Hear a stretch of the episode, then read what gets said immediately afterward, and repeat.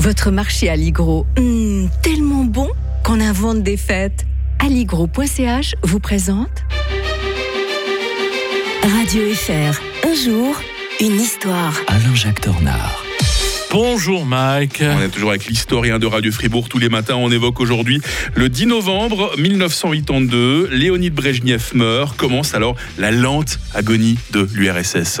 Oui, c'est un, moment assez euh, étonnant que ce début des années 80, euh, parce que on, est pratiquement au sommet de la guerre froide. On pense vraiment qu'il va y avoir euh, même un conflit avec l'Union soviétique, hein, qui a pris conscience que elle pourrait difficilement gagner une guerre économique contre son environnement. Mais coûte que coûte, elle mène une campagne de militarisation, parce qu'elle profite aussi de, de ils ont du pétrole, ils ont beaucoup de choses, de produits, de matières premières tout l'argent va à la production, non pas industrielle, mais militaire. Alors ces fameux, quasiment la course aux étoiles, dont parlera d'ailleurs le, le, président Reagan, qui lui sera cher. Et à ce titre-là, ils vont perdre parce qu'ils n'arriveront pas à concurrencer les Américains sur ce terrain-là. Mais il n'empêche qu'ils installent euh, des, les fameuses missiles nucléaires SS-20. Vous êtes trop jeune, Mike, pour vous en souvenir. Ouais, c'est un peu vieux pour moi. Oui, oui, oui. Mais on, on avait, d'ailleurs, parallèlement, nous-mêmes, les Occidentaux, on avait installé des, des missiles aussi contre l'Union soviétique, mais on avait très peur de ces missiles qui étaient très proches de l'Europe.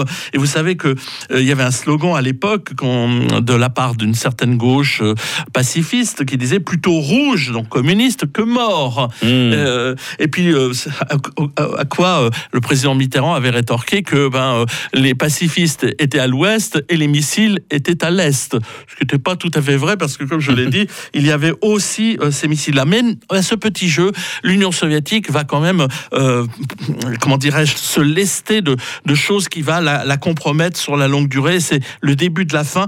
D'ailleurs, donc Brezhnev meurt. Euh, on, le voyait d'ailleurs pas lire de jour en jour pendant des mois. C'est assez pathétique quand on voit les images à la télévision de, ce, mm. de ce Brezhnev.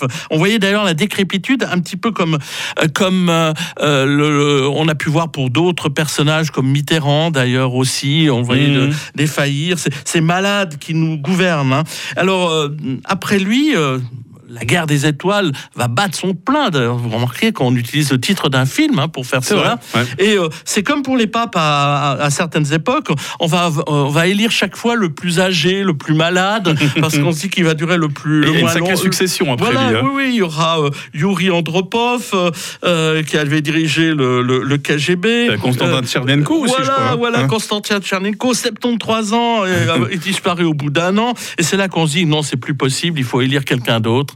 Et ce sera un certain Mikhail Gorbatchev. qui essaiera de sauver ce qui peut l'être avec la perestroïka, la réforme, la glasnost, la transparence. Mais malheureusement, les Occidentaux vont profiter de l'occasion pour essayer d'affaiblir l'Union soviétique plutôt que de sauver ce qui pouvait l'être et en même temps peut-être de sauver la future paix, plutôt d'éviter une future guerre avec l'Occident.